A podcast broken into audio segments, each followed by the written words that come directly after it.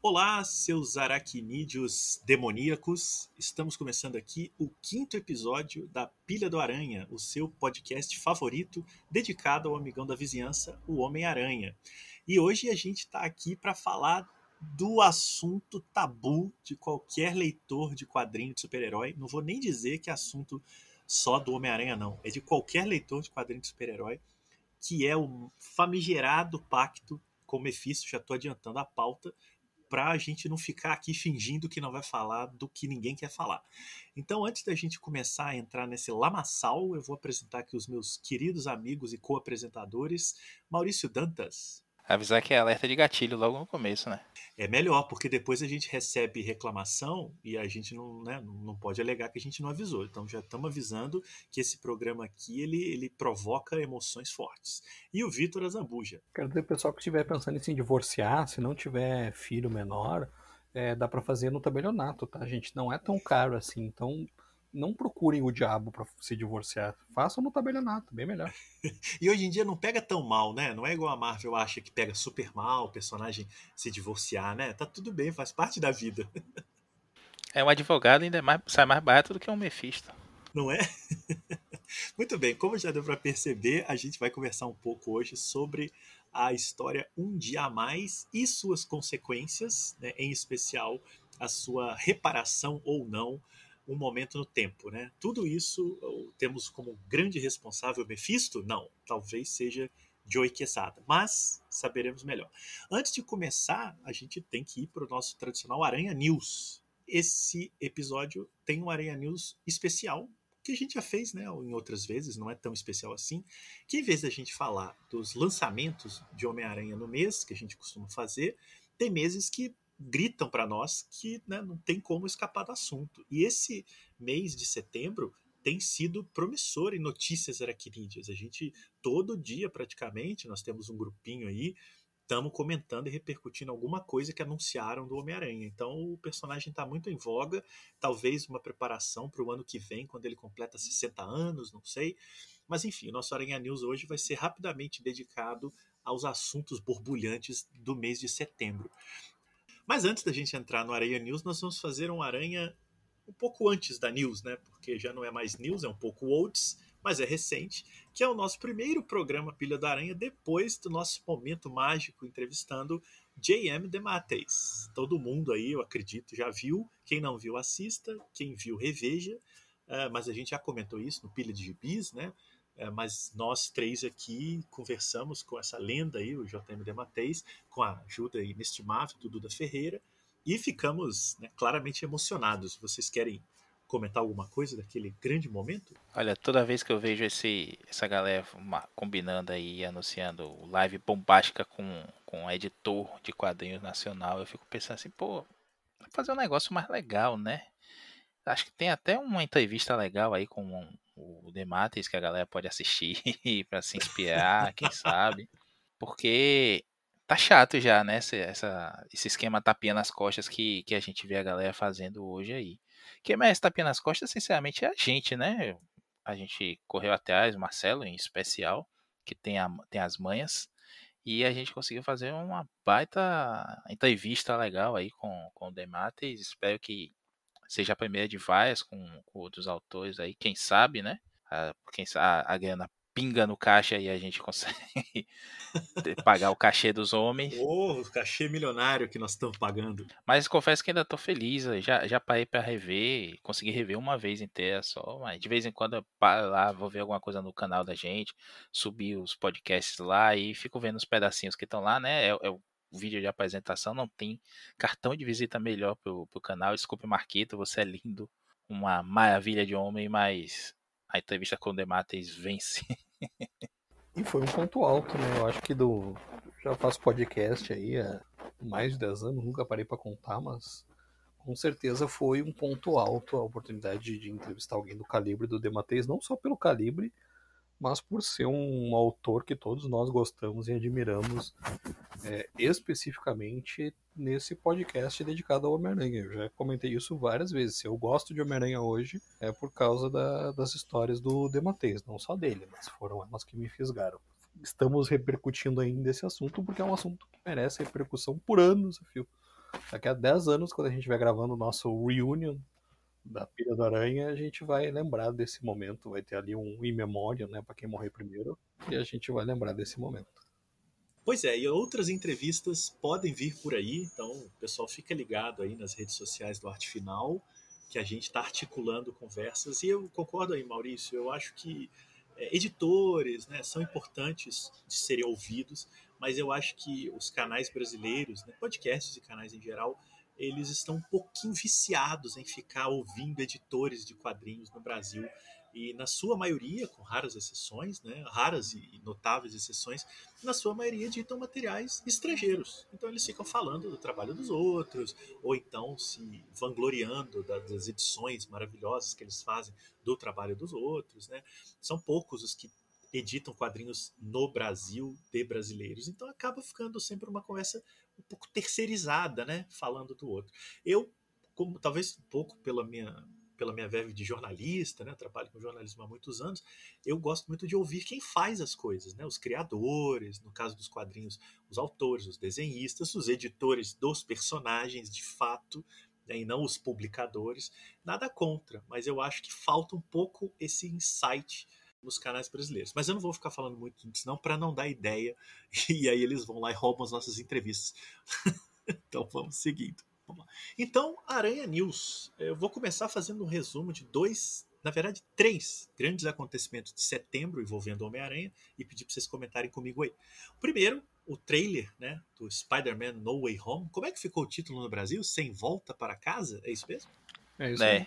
É, é estranho, né? Uma construção esquisita, né? Sem volta para casa. Ninguém fala isso, mas enfim. É, e, e não é fiel com o primeiro título, que era De Volta ao Lar, ficou, né? pois é, esse, mu- esse home só faz sentido no inglês, porque Exato. em português eles abandonaram. é, e é uma expressão que não, não existe, não é corrente, né? É tradução nível Panini mesmo, né? O pé da letra é o máximo possível. Foi isso que eu entendi. News. Poderiam ter, poderiam ter botado um sem saída, alguma coisa assim, que tava de bom tamanho, ninguém ia reclamar. O Google Ah, eu- Translator arrumaria uma tradução um pouquinho melhor aí, né? Eu gostei de um que a galera sugeriu, que é o Homem-Aranha, a casa caiu. É, esse seria bom. É que nem o 007 sem tempo irmão, né? Que é, o- É. Isso, isso, exato. Na Vai ter época, três horas de filme, mas não tem tempo pra morrer, não. Não dá, né? Mas enfim, vamos aí, vamos lidar com o Homem-Aranha sem volta para casa. Vai ser difícil repetir isso. É, foi o trailer, né? O primeiro trailer, né? Ninguém entendeu ainda se vai ter Tobey Maguire, se vai ter Andrew Garfield, enfim. Tá todo mundo especulando, é o novo Mephisto do momento, né? Vai ter Mephisto, não vai ter Mephisto? E por isso, né, o programa de hoje tem Mephisto. Então a gente inclusive teve a ideia do programa de hoje a partir desse trailer, mas a gente fala disso daqui a pouco. Nos quadrinhos, dois acontecimentos: o fim da fase do Nick Spencer, que agora no finalzinho de setembro, se bobear esse programa vai ao ar junto com esse final, e o anúncio da nova fase do Homem-Aranha nos quadrinhos, né, que tem uma cara de reboot que eu não via desde o Brand New Day, que é justamente a sequência do, do nosso assunto de hoje. Né, tem uma baita equipe criativa Ivo, e muita coisa nova, personagens, tramas. Parece que eles vão terminar o Nick Spencer, vão jogar aquilo tudo para escanteio, fingir que não aconteceu e iniciar uma fase completamente rebootada. Só que como a Marvel não, ela não trabalha com a ideia de reboot como a DC, eles sempre fazem reboot sem dizer que é, como era o próprio Brand New Day. Então a gente está lidando aí com um momento muito importante dos quadrinhos do Homem-Aranha. Maurício, comenta aí pra gente como é que foi para você essas mudanças. Nick Spencer, você tá mais atualizado que todos nós. Sem spoiler, o negócio tá complicado, né? Tá, eu gostaria de dizer a vocês que não tá sendo prazeroso, não. É aquelas coisas que. Já li coisas ruins do Aranha, já li o outro, já li Pecados Passados, Pecados Pretéritos, né? Agora na tradução nova. Não desisti do personagem, então não vai ser por causa do, do Nick Spencer que eu vou desistir também, não. Vou só dar um, um teaser aqui do que a gente vai comentar mais adiante. Eu vou falar no próximo programa, ou no, no seguinte, enfim, quando a gente falar desse finalzinho aí do, do Spencer que é que o cara conseguiu acabar com a minha boa vontade com os arcos mais pé no chão dele, assim, mais simples, mais sentar e ler no sofá comendo biscoito, sabe? Porque ou bolacha, depende de onde você mora. Ele foi mexer em coisa que não devia ter mexido, sabe aquelas coisas que a gente olha pro outro lado, muda de canal e alt tab quando alguém fala daquilo? É tipo pornô no trabalho, né? Não, você não fala disso, você muda de aba na hora. O cara foi mexer em coisa que é pra ter deixado pra lá, é pra ter esquecido. Inclusive, com respaldo nisso que a gente vai falar hoje aqui, né? Um, um, paradoxo temporal aí que desfaz uma porrada de coisa e isso aí podia ter ido na leva. Eu não não recomendo, nunca sou de dizer assim, não leia isso, mas eu tô dizendo pra você se preparar para ler. Vocês que já superaram aí essa, esse arco recente, né? Vem coisa pior ainda. Eu lamento só ele ter perdido a grande oportunidade de fazer a guerra do, dos sextetos sinistros, né? Tem quatro sextetos sinistros, cinco sextetos sinistros no total, em guerra na, no gibi, e a história é sequestrada pela, pelo plot do, do Kindred, né? O Condenado, aqui no Brasil. Que é um negócio que o Nick Spencer é, deixou acontecer muito, né? Quando o, o gibi engrenava você usa, você usou esse termo desde a primeira vez e eu acho ótimo. Ele deixava sequestrar a porcaria da trama do é. condenado, né? É a Aí necessidade voltava... de criar um personagem, né? para ter o seu royalty quando ele for adaptado. É impressionante. Pois Só é, pode a custa de qualquer coisa, pelo jeito, né? Agora, é, é, é, e, e, tem outra coisa aí, né? Condenado, né? Ele, ele, ele sempre que ele aparece no, no run, quebra as histórias, né? Porque existe um núcleo muito arrojado, muito divertido, que é esse que o Maurício comentou de comer biscoito, bolacha, né? Que é isso, são histórias gostosas, agradáveis, aventureiras, muito espirituosas, né? Eu sempre digo isso. O Nick Spencer é um bom escritor, ele tem um domínio da palavra muito legal. É, só que aí quando entra a subtrama do condenado, o gibi despenca, parece que sei lá, parece que ele é possuído por alguma entidade maléfica que está afim de, de, de fazer um monte de coisa zoada, assim, e muda completamente. O tom, a trama, o desdobramento, muda tudo. Não, até aquelas coisas de, de aparecer o, aquelas minhoquinhas lá, né? Parece aquel, aqueles vermes lá do daquele X-Man. É, é, é, ela é, bom, ela, é bom do... lembrar que a turma do Scan, antes de, do Kindred estrear no Brasil pela Panini como condenado, chamava ele de Lacraia. Lacraia. É, ainda é melhor do que condenado, mas tudo bem toda hora aparecia aquilo e ficava, ó, oh, você não sabe como eu sou mal, como eu sou miserável e tenho poderes sobrenaturais. Claramente você não sabia, o Nick Spencer não sabia o que é que ele ia fazer ali, né? E você vai sofrer, e você vai pagar, e você vai. É. Ah, coisa chata, cara. Eu detesto o vilão que fica ameaçando, sabe? Não vou fazer ele sofrer, mas não agora. Eu vou matar esse cara, mas não agora. Mas antes ele vai sofrer. Cara, quer matar o Peter? Vai lá e tenta matar o Peter, cara. Não fica enrolando, sabe? Essa punheta aí em torno de vilão que fica ameaçando não tem sentido nenhum. É, e aí eu acho que o Nick Spencer se apegou ao Kindred como o Tom King se apegou ao Bane, né? É, vamos alterar tudo que for possível para fazer com que esse personagem seja o fodão que vai né, modificar completamente o status quo do personagem principal. Só que, enfim, a lama não tem fundo, a gente não vai dar spoiler aqui. Essa trama ainda está em andamento no Brasil. Provavelmente, né, com o Nick Spencer concluindo em setembro, acho que até dezembro deve acabar no Brasil, porque a Panini publica aproximadamente três edições da Amazing em cada, em cada mensal, né? Então acho que até o final do ano os, os, brasileiros terão o desprazer de, de ter contato com mais um fundo do poço na calejada trajetória contemporânea do Homem-Aranha. Bom, e depois do Nick Spencer, como o Marcelo tinha comentado, tem um cheirinho de reboot aí nas revistas do Homem-Aranha. Uma nova fase, praticamente um relançamento que já foi anunciado como Beyond, a fase Beyond, não confundir com aquele arco de histórias do, do Ian McDuff com Scott Collins e nem até onde consta nada a ver com o Beyonder, né, da Marvel. É uma corporação Beyond que vai que vai aparecer nas histórias e foi revelado essa semana um pouquinho mais sobre isso.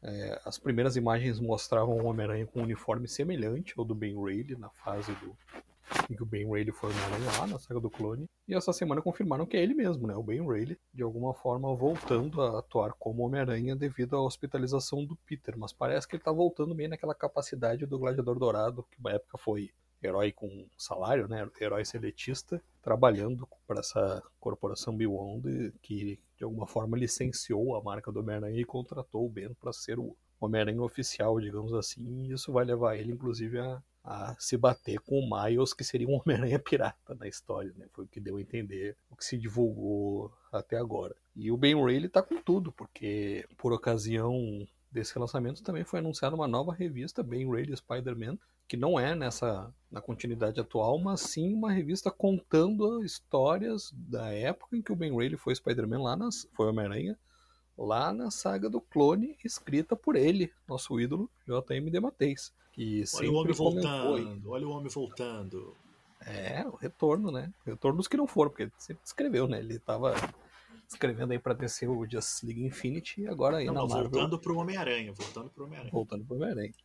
E, e, voltando a contar histórias do Ben Reilly, que ele sempre comentou que gostaria, né? Ele que escreve o Homem-Aranha Anos Perdidos, que saiu aqui com minissérie na época da Abril ainda, que contava o que aconteceu com o Ben Reilly na, durante o período que ele sobreviveu lá, a saga do clone original, e volta na, na saga do clone que a gente conhece mais, né? A clássica. E agora escrevendo aí histórias desse período do Homem-Aranha que sempre me pareceu realmente muito curto, sabe? Eu tava até comentando com o Maurício antes da gravação, que aqui no Brasil saiu tudo em formatinho, até aquela Homem-Aranha 200, que acaba a saga do clone com a volta do Peter, que lá fora foi uma Spider-Man 75, se eu não me engano. E sempre me pareceu muito curta essa fase do Ben Reilly, me pareceu que ele passou mais tempo como Aranha Escarlate antes de assumir o manto do Homem-Aranha, que era o grande é, mote, né, o grande carro-chefe da saga do clone, era o fato de que se revelaria que o Ben Reilly era o, o, o, original e o Peter que a gente conhecia era na verdade um clone, né? E aí por isso o Peter acabaria perdendo os poderes e o Ben seria o Homem-Aranha, né? Aquele plot twist de novela mexicana. E eu achei muito curto, acabou rápido. É, Maurício até estava comentando que deram uma, uma pulada porque ia chegar logo em Massacre nas revistas X-Men. E o Ben é o Homem-Aranha durante o Massacre, assim como ele é o Homem-Aranha também durante a clássica Marvel vs DC. Então o Ben aí tem o seu lugar na história, não só na saga do clone, como também em alguns eventos interessantes aí da época, tanto o Massacre dos Mutantes na Marvel quanto os crossover. Eu sou fã de crossover, né? Adoro crossover, inclusive os ruins. Ben Reilly, loirinho, gerente do grão de café. Né? Que faz. Gerente do. É, não, e, e, com novos vilões, novas ameaças, que era quase os vilões antigos todos, né? Inclusive, e a, a Bale não mudou o que eu soube, que chegou lá uma história na uma época aí que a Bale tinha mudado a arte do que eu soube para parecer que é o Peter ali. Não, no original tem o Peter mesmo conversando com a Lois e tudo mais, porque a Marvel não queria deixar de capitalizar num evento desse e ter o Peter, né? Mas o Aranha é o Ben mesmo. É uma Isso. maluquice do roteiro original, não é da. Essa, essa não bote na conta do JP, não. As outras todas. Porque o Peter, o Peter não podia ficar de fora do Marvel vs DC, mesmo que é meio de lado, né? É, e ele, ele tem um outro crossover que saiu aqui, se não me engano, pela Mitos. Aleatório, aleatório, aleatório, que é um crossover da Image com um tal de backlash. Eu tenho essa edição. Eu não lembro Sim. o que acontece nessa edição. Mas é uma lama isso. Mas, é, mas é, o Ben. É aleatório, aleatório, assim, certo? Daí defesa, o backlash tem um visual legal. A história ah, bom, é uma então porcaria, mas o visual é, é legal. Tudo bem, não, então beleza.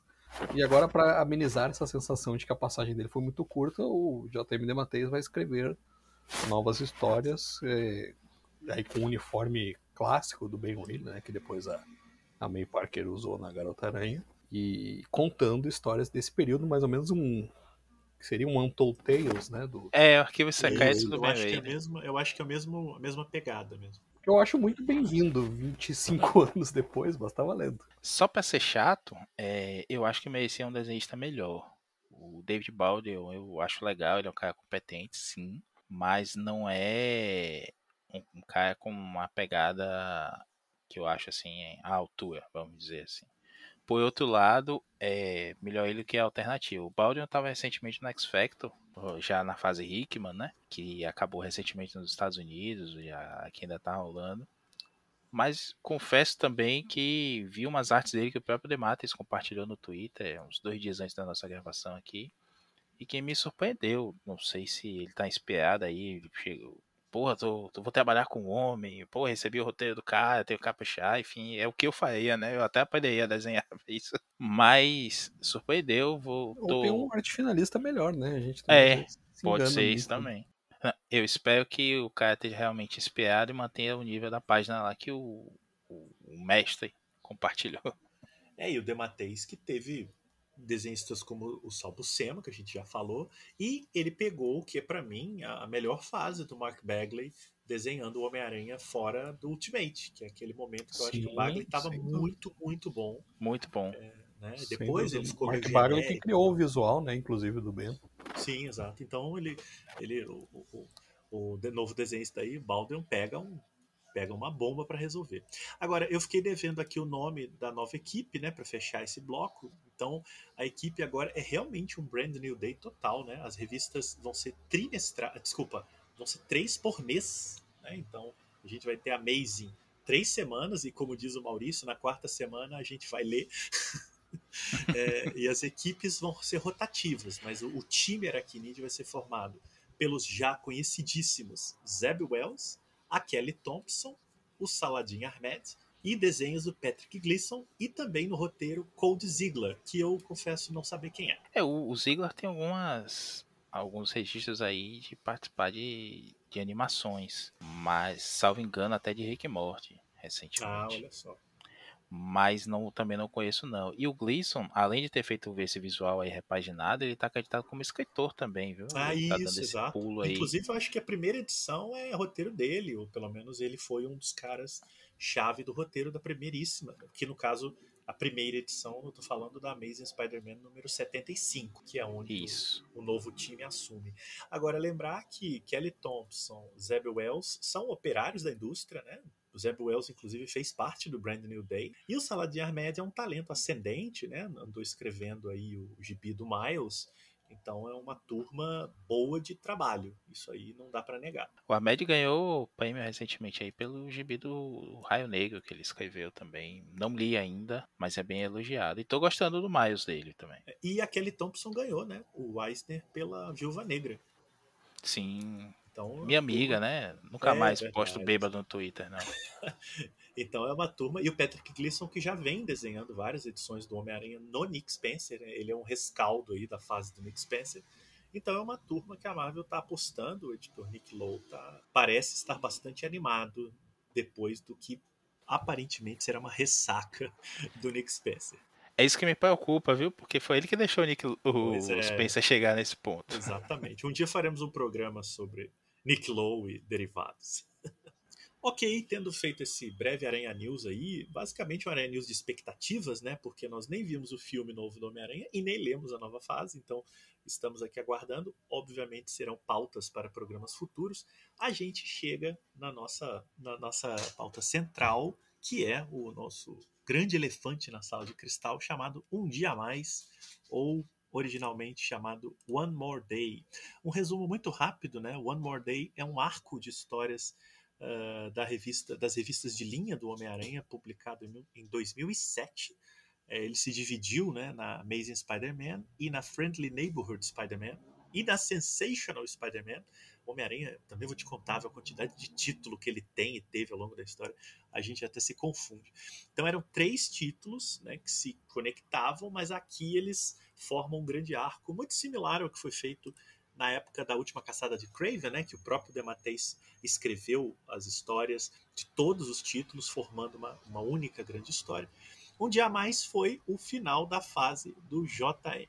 Aí, o JM, gente, tô viciado. Foi o, Um dia mais foi o final da fase de um outro JM, no caso JM Straczynski, J. Michael Straczynski, um roteirista longevo do Aranha, ficou aí uns 4, 5 anos no título. Uma história rodeada de bastidores polêmicos e confusos que nós vamos ouvir daqui a pouquinho. Antes, eu só quero registrar que um dia a mais saiu três, e eu vou repetir, ouvinte, três vezes no Brasil. Na mensal do Homem-Aranha em 2008, obviamente, depois ela foi publicada no volume 25 da coleção de capa branca do Homem-Aranha da Salvati, que o Vitor Zambuja já deve estar tá chorando ali do lado. Essa que eu tenho tá aqui do meu lado. eu sabia. Essa foi publicada em 2018 e temos aqui a nossa grande viúva da coleção da Salvati. E... Inclusive essa tem propaganda enganosa na capa, tá, Marcelo? Porque tá assim, ó, um dia mais de J. Michael Straczynski, Joe Quesada, Kurt Busiek e Pat Olive. Mas não é história extra no, na revista? É história não? extra, mas não tá escrito ah, isso na capa, né?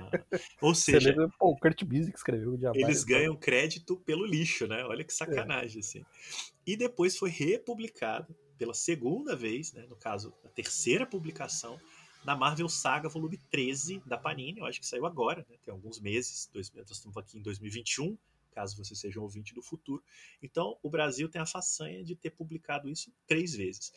Ou seja, vou resumir: não leu quem não quis e não se arrependeu quem não leu. Então, acho que um dia a mais brincadeiras à parte, virou uma espécie de tabu, de mancha na história editorial do Homem-Aranha. É realmente um ponto de quebra para muita gente. Tem muita gente que parou de ler as revistas ali, né? ficaram putas e revoltadas, não aceitaram aquela jogada ali.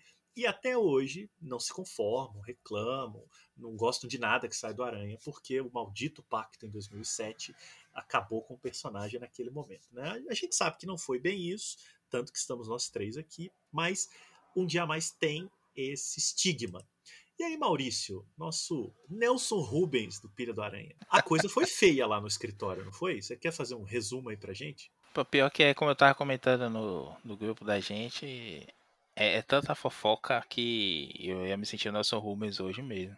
Complementar aí o que o Marcelo falou. Um dia a mais, né? Eu acho uma tradução complicada também. Não é um dia a mais, eles não ganham um dia, é o último dia deles, na verdade. Seria mais um dia ou apenas um Eu dia? Eu acho que seria só mais um dia. Seria legal, né? Ou não? não pois é, é já dá uma já dá uma ideia, uma De ideia fim, né? mais é, mais próxima da, do conceito original mesmo. Porque é uma despedida, né? A ideia do One More Day é uma despedida. É, a gente tem o Peter, como sempre, fazendo merda, né? Quer dizer, ele fez o certo, mas deu merda. Ou seja, é o Peter. Ele revela a identidade secreta lá, caindo na, na pilha do, do Tony Stark em Guerra Civil. Depois ele percebe a merda toda que ele, que ele fez. Ele se bandeia pro lado do, dos Vingadores, Novos Vingadores, né? Que é a equipe carinhosa, carinhosamente chamada de The Avengers, que só tem herói de rua. E ele muda de lado, começa a usar o uniforme negro, depois que todo mundo sabe quem ele é e tudo mais. E nessa a gente tem o ataque do, do Rei do Crime que manda matar ele, ao invés de ficar avisando, é, assustando e dizendo, hahaha, eu vou matar, como uns e outros, né, Marcelo? Ele vai lá e contrata um atirador e manda dar um tiro no Homem-Aranha. Só que o Peter desvia por conta da, do sentido de aranha e o tiro pega na, na tia May.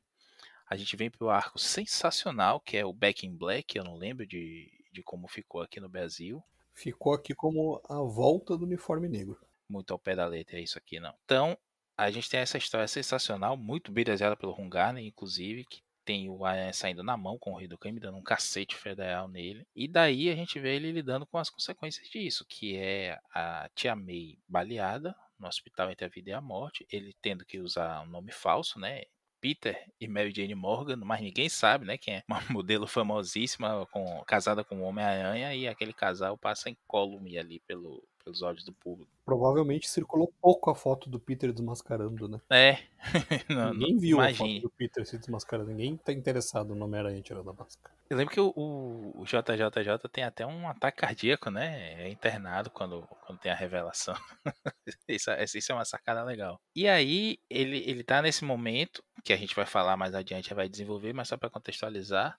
E o problema todo é que o Quesada há muito tempo queria separar o Homem-Aranha da Mary Jane, mas sem divórcio. Ele queria simplesmente desfazer o casamento. Ele parte de um pressuposto que eu acho até válido, que o casamento, na verdade, do Aranha foi num um golpe de marketing, né? O Stan Lee estava casando o Aranha, o Peter com a Mary Jane nas, nas tirinhas de jornal que ele escrevia. Eu não lembro se era o Home tinha o Romitão ainda que, que desenhava, enfim, mas ainda saía naquela época as tiras de jornal do, do Aranha. É, acho que era assim, acho que era assim. Era o Romita. Pois é, porque o Romita Quase ainda fica um. Romita, Romita fica um tempão ainda, né, né, Fazendo essa, essa tirinha. Que até saiu aqui, uns dois volumes disso, eu acho. Não sei se terminou, mas enfim. E aí, só que o Quesada entendia como o Marcelo deu a deixar lá no comecinho, que o divórcio, o Vitor chamou, né, a, a, a, a brincadeira, que o divórcio seria muito pesado para o personagem, os valores cristãos, ia perder uma parcela ali dos leitores, mais conservador e tudo mais, ele queria apenas desfazer o casamento. E se você parar para lembrar, quando eles casam no, no quadrinho foi mais ou menos do nada, né? Eles estavam separados, a Mary Jane tinha ido para Hollywood para tentar a sorte ganha. Não lembro se é Hollywood, se ela foi para um outro canto lá para tentar a sorte dela como atriz mesmo de TV cinema. E estavam de bem, assim, mas não tinham um relacionamento sério. Aí do nada vem essa ideia do casamento. Tanto que tem uma grande discussão no anual que eles casam se aquilo deveria rolar ou não, né? Eles estão meio que preocupados, assim. A Mary Jane chega a pensar em desistir. O Peter tem aquelas reflexões todas, enfim. É um começo bem melancólico, porque seria uma, uma edição comemorativa. Mas Vamos lá. Nesse meio tempo, que tá rolando o, o do Straczynski. O Bendis entra na história também, o Mark Miller, o Ed Baker, o Dan Slott, que já estava escrevendo algumas coisas ali, acho que Vingadores Iniciativa já estava rolando nessa época. E eles estão discutindo isso e pensando em fazer após a saída do Straczynski. O Straczynski dá sinal de que vai terminar o ano dele e o Quesada, que é, é próximo dele, dá a ideia, ó, vamos encerrar com isso aqui. E o Straczynski compra a ideia. E a gente tem mais ou menos, em linhas gerais, o que é o One More Day, né? Vai haver um desfazimento ali de, de ponto-chave da cronologia a partir do casamento, do, que nunca teria existido. Com isso seria apagada da, da continuidade a, a identidade do Peter, e com isso a Tia May jamais teria sido baleada, porque ninguém sabia o que aconteceu, né? E isso a gente vai ver um furo lá na frente, mas o problema é que o Straczynski se empolgou e ele queria apagar tudo desde da famosa Amazing Spider-Man 98, que é quando o Harry se, se declara, né, aparece como viciado em drogas. Ele termina o namoro com a Mary Jane naquela época, promete se tratar, não, não vai se tratar e tem todo um desenrolar disso. Com essa, essas mudanças, o, o Peter conseguiria fazer o Harry se tratar, ir para um, uma reabilitação mesmo, e o desenrolar de, de eventos que ele contaria deixaria a Gwen viva, namorando com o Peter, a Mary Jane tendo um relacionamento mais ou menos assim com, com o Harry e jamais tendo um caso sério com o Peter, né? Chega no, no Marvel Summit, né, que é um encontro dele de escritores lá, que eles fazem aquelas, aqueles alinhamentos gerais, e alguns escritores fazem um lobby lá para isso não acontecer. Eu acho que o, o que estava nessa também, o Bendis, essa galera que eu, que eu mencionei antes, e o Slot é que meio que se torna o porta-voz e bate o pé que isso acaba, acabaria acarretando em muitas mudanças, não só na vida do Aranha, como do universo Marvel como um todo. Criaria muitas incompatibilidades e isso seria danoso. A proposta, a gente já falou isso num programa anterior, né, que o Slot é culpado por, por ter desfeito casamento e tudo mais, mas o Slot, repito, segurou a onda para que a coisa não fosse muito pior do que acabou acontecendo. Olha aí, que a gente falou num episódio recente que o Dan Slott sofria e detratavam é, ele essa história. Ele não só não fez essa história, como ainda evitou que ela ficasse pior ainda. Eu vou te dizer, Vitor, para mim o Slott tem tem dedo ali na, na coisa, tipo, o Quesada tinha decidido que ia ser isso, o Quesada era só editor-chefe, né? É o quem batia o martelo ali, a última palavra é, é a dele. O mandate então... era acabar com o casamento. Isso, inclusive, o Straczynski concordava, né? O Straczynski queria rebutar, como você falou, desde a. Inclusive, Gwen estaria viva, sabe? Desde é... os anos 70 do Homem-Aranha. É, então, o que o, o, o, Slot fez foi escrever. Eu acredito ali que ele escreveu umas coisas. O, o Quesada não, nunca teve essa verba escritora toda, assim. Ele escreveu algumas coisas interessantes, bacaninhas, assim, mas bem básicas. Não conseguia fazer a complexidade que tem aqui, e principalmente no que a gente vai falar mais adiante, que é no um momento no tempo. Eu acho que o Slot foi meio que escritor fantasma dessas coisas aí, porque o próprio Quesada agradece muito a, a, força que o Slot deu de dar ideias, ser uma máquina de ideias nessas histórias e guiar a mão do Quesada, palavras do próprio Quesada, em alguns momentos. Só que aí o que, acontece? Quando chega a, o final da, da, do roteiro da parte 3 e a, a edição 4 toda, né? As três, na verdade, sei, acho que é o Sensational Spider-Man e a Amazing 475, não é isso? Que é a última edição do One More Day. Enfim, essas as duas últimas partes da saga estavam completamente diferentes do que foi alinhado na reunião lá. O Stega deu uma de doido, né? O Steguinha. É, 545, a Amazing 545. 545. Pronto essas duas edições, principalmente a Amazing 545, estão completamente diferentes do que foi, né, do que foi combinado no encontro de escritores. O Steaguinha deu uma de doido, meteu o louco, como diz o jovem, e entregou o roteiro como ele queria que fosse. E aí quando chega o Stephen, Stephen Walker e o Tom Brevoort, que eram os editores da época, surtam, né? Pesada, a gente não pode publicar isso, tá diferente. Vai ter todos aqueles problemas e tudo mais. E aí é que o Quesada mete a mão, e aí eu tô especulando que ele chama o slot, quem mais seja lá, e resolve reescrever para o que é um meio termo ali entre o que ele recebeu no roteiro e o que ele queria contar.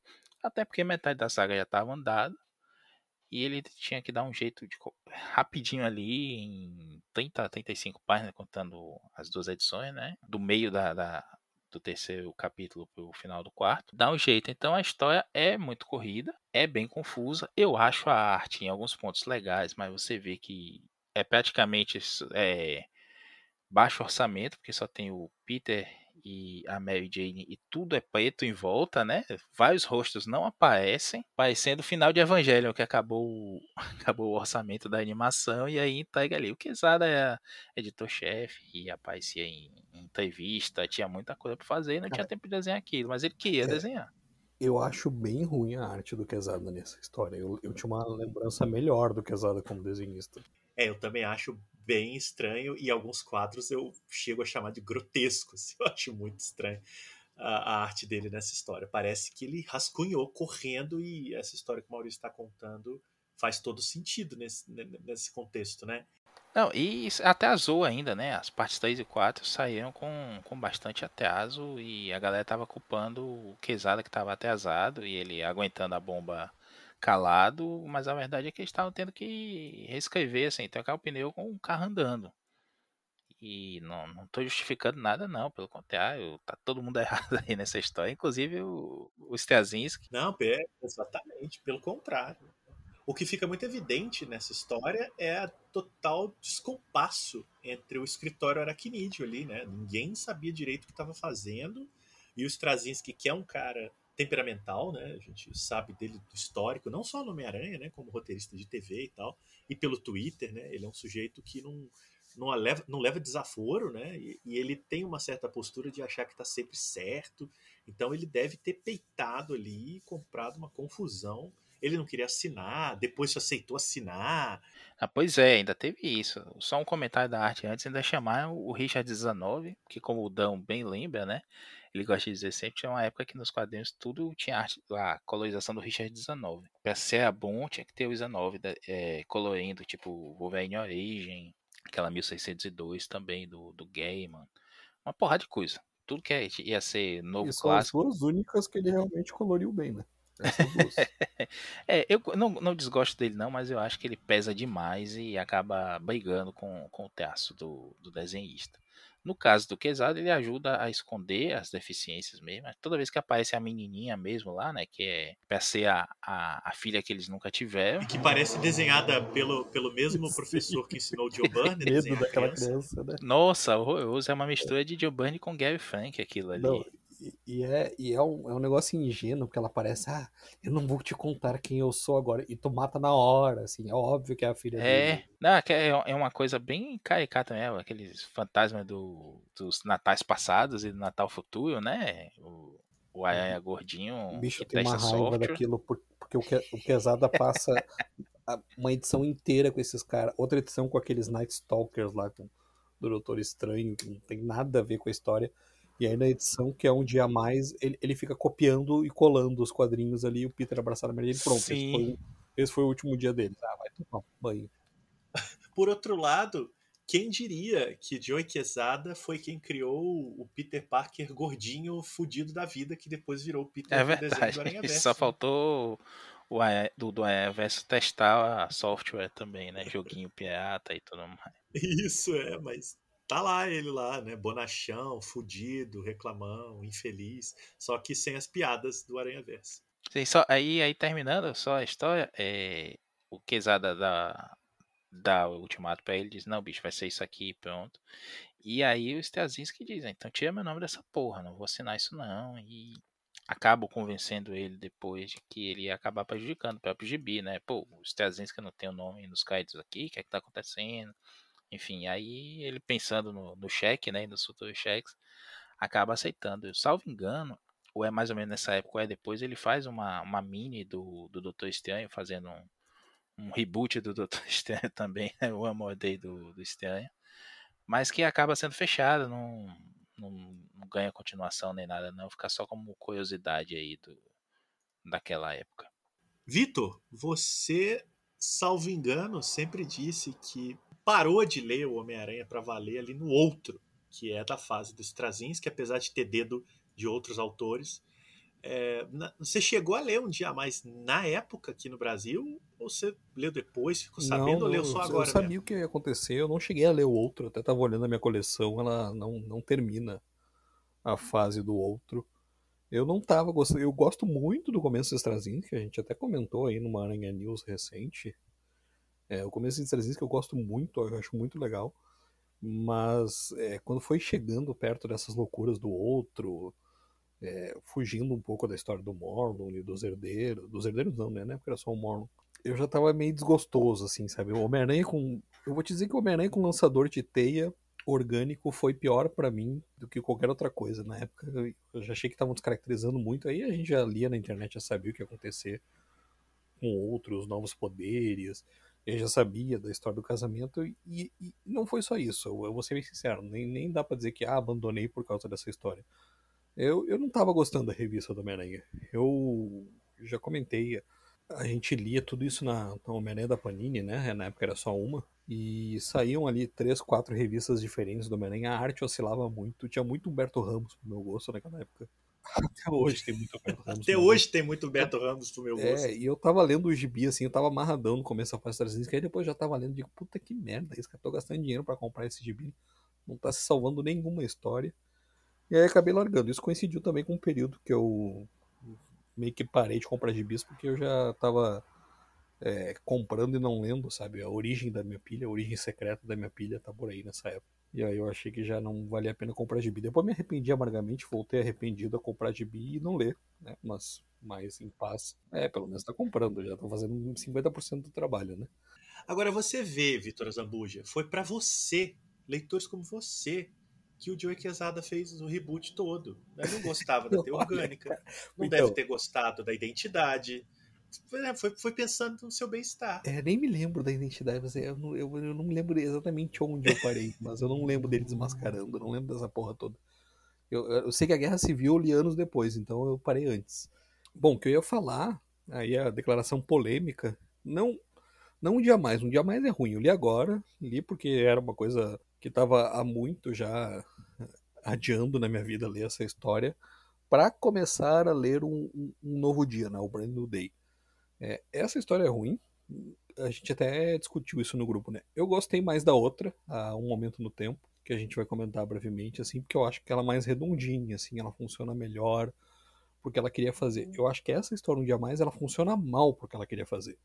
Mesmo já sabendo, mesmo sem ter a raiva, porque já passou, já aconteceu, o Homem-Aranha já não é casado aí há quase 15 anos. Mesmo sem esse ódio no coração, eu achei uma história ruim. É uma história fraca, o Quesada se perde, é, cada edição ele parece que quer abordar um tema. Então, no primeiro é ele brigando com Tony Stark. No segundo é ele pedindo ajuda do, do Doutor Estranho lá para nada, né? Não adianta nada. É, e no terceiro é ele visitando esses fantasmas dos natais passados aí. Que eu achei bobo, assim, piegas. É, pouco inspirado, para ser sincero. E aí lá na última que aparece o Mephisto, que é que ele vai ter um dia mais com a Meridiana, não acontece nada. Nada, nada, nada. O Mephisto com aquele papinho de que não, o que eu gosto é de sofrimento, eu não quero a tua alma, eu só quero que você sofra. Você não vai nem saber que tá sofrendo, mas eu vou saber. É uma coisa total, olha, nada a ver, pouquíssimo característica, sabe? Eu me lembro que na época se falava que o Mephisto não teria poder para fazer tudo aquilo, eu acho que eles até explicam na história, que na verdade ele não, não altera toda a realidade, né? ele altera um momento ali no tempo mesmo, que acaba tendo um efeito borboleta, né? E alterando outras coisas. Muito embora não fique explicado em momento algum como eles alteraram é, coisas como a morte do Harry, por exemplo. Então isso até não, não estranha tanto. Mas eu acho uma história ruim, ela não faz bem. Ah, ok, vamos usar o Mephisto. Poderia ter usado qualquer personagem viajante no tempo para fazer isso, sabe? É, não faz sentido a, a, ideia dele trocar a vida da Tia May pelo casamento. É uma coisa boba, sabe? A Tia May já, já, já tinha morrido, já tinha voltado, sabe? Não, não, tem sentido. Esse eu acho o ponto baixo mesmo da história. Eu acho que o, a maneira como o Peter é construído nesse arco, ela é muito, muito infeliz com o personagem. Toma todas as piores atitudes que um ser humano pode tomar em nome de uma coisa absolutamente sem sentido, assim. Ou seja, é um personagem profundamente imaturo, pirracento, arrogante. Quer dizer, eu acho que o Peter é maltratado nessa história no sentido autoral. Assim, os escritores maltratam ele. Porque tem um momento especialmente que eu fico me perguntando como é que o editor deixa passar, assim, que ele, quer dizer, era o Quesada, né? Que ele olha aquilo e fala, não, vamos publicar isso daqui, que é a definição da coisa toda. Quando a Mary Jane pergunta para ele, Peter, você é, já cogitou que talvez, quem sabe, a Mary Jane sempre muito mais sábia que o Peter, né? você já cogitou que talvez seja a hora da Tia May morrer? E aí ele chora, ele diz que não está preparado, que a culpa é dele. Foi um erro dele, é, não, não por um erro meu, não. Se ela morresse de velhice, tudo bem. Isso, exatamente. E aí a Mary Jane começa a xingar ele e ele fica meio na defensiva. Não, não, mas foi você que perguntou. Não, não é isso que eu quero dizer. Quer dizer, toda a, a, escrita do Peter nessa história é muito, muito infeliz com o personagem. Parece gente que não gosta do personagem, sabe? E aí isso sempre me incomoda. Quando escritores que né, em tese, estão cuidando de um personagem, de uma franquia, enfim, de uma marca, ela parece não gostar da marca. Né? Eu tenho várias ressalvas com a fase do Dan Slott, um dia a gente vai falar dela aqui, e uma das minhas ressalvas é eu ter tido por muito tempo a impressão de que ele não gostava do Peter Parker. Mas eu, essa minha teoria eu defendo depois, até porque eu acho que ela é furada. Agora, ali, no, no, num dia a mais, é muito evidente para mim que eles não gostam do Peter Parker. Eles querem outra coisa, e aí eles capricham na, na, na, na, na possibilidade do personagem ser tudo de ruim, assim, de ser imaturo, de ser babaca, de ser. Enfim, eu acho. Acho que para mim o grande, o grande nó dessa história, para além de tudo isso que o Vitor falou, que está coberto de razão, é, uma, é, é quase um, um, ódio ao personagem. Eu acho que isso é muito grave para um corpo editorial que cuida de uma franquia, sabe? Ô Marcelo, aí eu vou além, concordo com vocês sim, mas vou além eles descaracterizam o Peter para fazer o Peter e a Mary Jane, porque não é só o Peter que aceita o, o pacto, são os dois. Eles descaracterizam os dois. Essa coisa do Peter que repetidamente fala, ele fala pro Doutor Estranho também que não quer que a tia morra por culpa dele. Ela morrer tudo bem, o problema é a culpa ser dele. Isso é de um egoísmo, de uma egolatria, sabe? Assim, eu não posso é, viver é, não, com essa culpa pela culpa. Exato, não posso admitir meu erro, né? É. Não, posso viver tendo errado, sendo que ele já errou milhares de vezes na vida, né? É, e aí a, e a opção que aparece a ele, que é apagar a relação de amor que ele tem com uma pessoa né, que está viva diante dele, corrobora isso daí que você está é, falando. É, esse é o único momento de lucidez do, do, do, do momento mesmo da história, né? que é quando a Mary Jane questiona ele, como você falou, é muito mais inteligente e sensata, e diz assim, mas se for a hora dela mesmo, né? Ressoa o que o Dr. Stan tinha falado para o Peter também. Aí você vê uma coisa que é a descaracterização suprema do personagem para mim, que é o Peter desistir. O Aranha sempre foi o cara que nunca desistiu, desde aquela edição lá atrás, que ele arranja forças em outra dimensão para carregar o pad que tá caindo nas costas dele e não desistir, que isso foi até referenciado, né, no primeiro filme do MCU, do Aranha, que ele olha lá pra, pra poça e tudo mais, só que aí não tem tio Ben, é, é o Tony Stark falando com ele. Esse é o Aranha, é o cara que não desiste, que vai até as últimas consequências pra conseguir fazer a coisa certa e tudo mais. Ele desiste, ele desiste tá, do amor dele pela Mary Jane para salvar a tia em nome de, de um egoísmo gigante eu entendo a culpa, eu me colocaria no mesmo lugar dele e dizer assim, pô, ela tá nessa situação por minha causa, mas eu imagino que eu até pensei isso assim, pô, se fosse um, um escritor como o Demates aqui, ia botar um baita monólogo dele ali na beira da, da cama da tia May, sabe?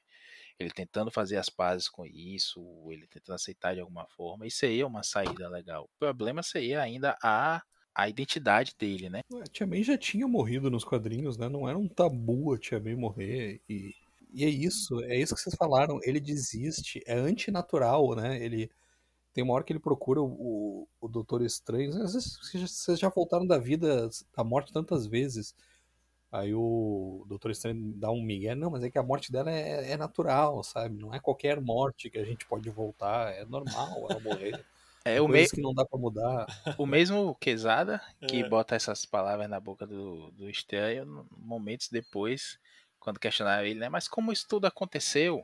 Ele responde, né, que é magia, não temos que explicar. Que virou uma grande brincadeira, né? It's magic, we don't have to explain. Pronto. é, e, e E tem essa questão aí de que o esse desejo mesmo, né? De, é, tão, é isso, é tão obsessivamente o desejo de apagar, de resolver um problema editorial, porque isso é problema editorial, que eles não pensam em soluções criativas. Então, a questão da identidade, né? O Victor apontou. Quantas vezes vocês se lembram que a Marvel resolveu o problema da identidade do Demolidor, por exemplo. Dá, sei lá, conto no dedo quatro vezes que ele foi revelado a identidade e desrevelado. Foi revelado e desrevelado. Quer dizer, quadrinho aceita quase tudo. Né? Não vou dizer tudo porque estamos aqui reclamando do dia mais. Mas quadrinho aceita. Você dá um, dá um migué qualquer lá, bota outra, cria lá um, uma brincadeira e resolve toca a vida. Faz o Brand New Day daquele jeito que eu, que eu até acho legal e tal. Mas o, é isso que Maurício aí, vocês falaram, né? É essa, essa obsessão de fazer uma história sombria, meio que né, uma história sofrida, descaracterizada, cheia de lances questionáveis, ela eu, eu não consigo entender. Só mesmo muita briga interna para isso ter chegado dessa maneira. Né? E a Marvel paga isso até hoje. O Homem-Aranha, eu vou dizer para vocês, por mais que ele tenha grandes momentos posteriores, até hoje o personagem sofre esse estigma nos quadrinhos, não tem jeito. Não há um leitor de Marvel que não enche o saco porque houve esse maldito pacto em 2007. E aí eu completo meu raciocínio dizendo o seguinte: tem uma galera que diz que parou de ler, não lê mais, porque o Aranha que aceitou o pacto não é o Aranha que eles conhecem, que por isso aí não lê o que vem depois e tudo mais. Primeiro, reitero o que eu falei agora há pouco. O Aranha que aceita o pacto não é o que eles conhecem porque ele foi descaracterizado para aceitar o pacto. O Aranha até Back in Black, né, a volta do uniforme negro, e o Aranha que aparece a partir de Brand New Day, né, um novo dia, é o Aranha de sempre. Com essas mudanças de continuidade, essas maluquices todas, mas é o Aranha de sempre. Inclusive, faço minhas palavras do Victor também. Esse comecinho é, é uma injeção de, de vida, né? Para quem estava ali sofrendo com o outro, pecados patéticos, próprio um dia mais, tudo que vinha acontecendo ao longo de uma década praticamente, teia orgânica também acho um negócio horroroso, negócio triste. O próprio Quesada apoiou isso por conta do filme do Sam Raimi e depois disse, é, não, não é legal não. É, é legal você ter a, a teia o lança-texto que o Peter criou, a fórmula tudo mais. Primeiro, que é uma ideia de um, ponto de plot legal. Acabou a teia, né? Sempre acabava em momentos críticos. É, tanto que no novo dia eles usam direto isso logo no começo. É, né? toda hora acaba a teia. O Peter não tem grana para comprar os materiais para fazer o fluido, ele fica um tempão sem teia. E a, e a questão da, da, das mudanças, de voltar ao status quo básico do personagem é tão grande, porque muita gente fala do casamento, mas o que a Marvel aproveitou nessa situação aí era tirar tudo que tinha dado errado no personagem. A revelação da identidade, o, o lança-teia, essas coisas todas. Eles falaram: olha, já que nós vamos fazer essa zoeira, vamos acabar com tudo. Tanto que o, o último quadro de Um Dia a Mais, que é o brinde a um novo dia, é, dá para ver no desenho vazando o lançador de teia do Peter brindando. É, é um, é quase uma uma piscada. Não sei se vocês sim, se lembram. Sim. Que é tipo, ó, galera, voltou tudo, até o lança-teia. Ele é solteiro, ele não tem a identidade revelada, ele tem lança-teia. É, um grande triunfo também do Novo Dia é que expande esse elenco secundário do Aranha, que já estava uma década aí, nessa fase estesística, isso foi aprofundado demais. O Aranha, o núcleo do Aranha é só Aranha, Peter Parker, né, Mary Jane e Tia May. E aí ele tá vivendo sozinho, ele tá na moia na Torre dos Vingadores e tudo mais, mas é só esses três aqui, né? Tem o, o relacionamento lá, da, rola um romance, né, do Jarvis com a Tia May. O Jarvis nos gibis é um senhor de idade, né? Então é condizente ali. Eles... É o Alfred, né? é, é o Alfred da Marvel. Então isso foi um ponto legal e tudo mais, mas quando vem o, um novo dia, a gente tem a volta do Harry, a volta do Flash, uma porrada de personagem legal. O Flash, inclusive, sofre bastante nesse novo dia, né? Porque ele tá voltando do, do Afeganistão e ele perdeu as pernas. E isso vai seguir por, por toda a todo o run. Tem um peso legal isso aí. E você vê eles indo pro ganho de café, conversando, todo mundo se encontrando. É, muitos personagens novos, né? Sim. né? Totalmente novos. Né? Esse brinde que o Marcelo comentou já é isso, né? É um brinde do Aranha com os é amigos é dele, né? é, já é na realidade fim... refeita. É, esse finzinho, esse finzinho dá a entender essa ideia do, do Straczynski original de rebutar o Homem-Aranha lá para os anos 70. Porque é o Peter chegando lá na cobertura, que ele chegou a dividir com o Harry por um tempo. É o Peter chegando para uma festa, tem vários elementos clássicos. Você vê o Flash, você vê a moto que o Peter usava, sabe?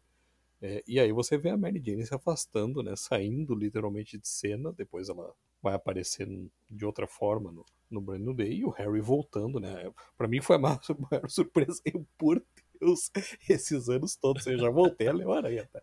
Essa você não esperava e mal, e mal sabia Eu o que, não sabia que mal- o Harry tinha ressuscitado. e mal sabia o que prepararam pra ele agora, né? Mas isso fica pra Nossa! É, não, não, não, é. É, mas eu. Não, inclusive eu já tinha lido a revelação dessa que você, você está insinuando aí. Eu já tinha lido isso, mas eu não tinha entendido que o Harry estava vivo. esse É, não, ele foi pai, teve, que- teve uma filha com uma outra namorada. Tem todo. Tem uma longa É, o- trajetória desse novo Harry pós Brand New Day aí. Não, é, agora eu tô, agora eu tô, tô- agora eu tô, tô, tô me atualizando, eu já tô chegando nessa história do Flash aí sem as pernas do Afeganistão, lá do Brandon Day.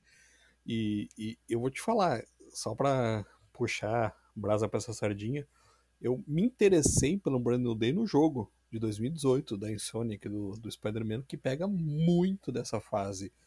E aí eu tava jogando e, nossa, e, cara, esses elementos são legais, Pois é. disso. Legal. Pois E é. pra minha surpresa, pra minha surpresa, isso é do Brandon Day. É, não é uma boa A. O jogo eu não joguei, mas até por eu ter gostado muito, apesar daquela aranha branca no peito, eu gostei muito do visual, acabei gostando da aranha branca. Ah, mas dá pra trocar um uniforme. Ainda tem isso, né? 30 Mas eu, eu, eu gostei da. Eu cheguei a ver alguns vídeos quando lançou, achei a, a jogabilidade bacana. Cê- Tô, fa- tô falando aqui, o meu último console foi um Nintendo 64. Tem esse tempo todo que eu não jogo o jogo, nem no celular. Tô jogando agora um joguinho de Cavaleiro do Zodíaco só, porque eu sou velho. Mas eu achei muito legal a ideia, porque o trailer desse jogo é maravilhoso.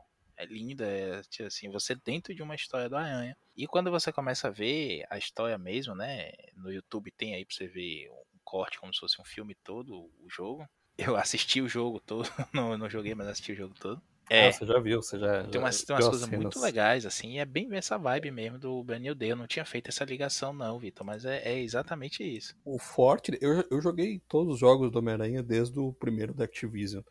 Não tem nada assim muito revolucionário em termos de jogabilidade, os gráficos são melhores, assim. Mas é como se eles pegassem tudo que deu certo nos jogos do Aranha, da Activision, que a Activision foi, monopolizou o Aranha por esses anos todos, e, e colocassem uma história bacana tirada direto dos gibis. E ficou muito legal. Eu tô jogando agora o, o spin-off do Miles, não tô achando tão bom, tô achando que fizeram a mesma coisa que a Activision fazia, né? Um jogo bom e um jogo meia boca só pra capitalizar em cima das mecânicas. Mas já está anunciado, anunciaram essa semana também um- uma continuação que o pessoal tá, tá surtando aí, porque tá muito legal, né? O, o teaser que lançaram. E aí já vai ser pro PlayStation 5. Então eu volto a falar desse jogo daqui a uns três anos, quando eu comprar um PlayStation 5. Olha aí, já temos pauta para o Aranha News de daqui a três anos. Videogames de Vitor Zambuja. Agora, avançando no tempo, a gente pula três anos do dia a mais. A gente deu uma palhinha aí do Brand New Day, mas é, muito cobrado pelos leitores, pela massa crítica, o Joey Quesada se sentiu na obrigação de esclarecer o que aconteceu após o pacto. Né? Eu demorei um tempo a entender o que, que era exatamente esse arco chamado A Moment in Time. Acho que é isso, né? No Brasil chamou Um Momento no Tempo. Na época eu não entendi bem. Eu falei, não, mas peraí, ele vai fazer o que exatamente? E aí, lendo a história, você entende que ele está cobrindo os buracos. Ou seja, muita gente não entendia o que, que tinha acontecido para ninguém lembrar da identidade do Peter, o que, que tinha acontecido que eles não se casaram. Ou seja, o Mephisto alterou a realidade, né, a pedido lá do pacto. Agora, o que de fato ele alterou nunca tinha sido revelado. né? Provavelmente, cá entre nós, porque eles não sabiam, né? Obviamente, quando eles fizeram o reboot, eles não, né, não faziam a mínima ideia do que de fato aconteceu para os dois não terem se casado, para o Peter não ter identidade. Eles só mudaram E três, tanto que três anos depois, eles lançaram esse arco na Amazing Spider-Man como um grande acontecimento, finalmente revelado.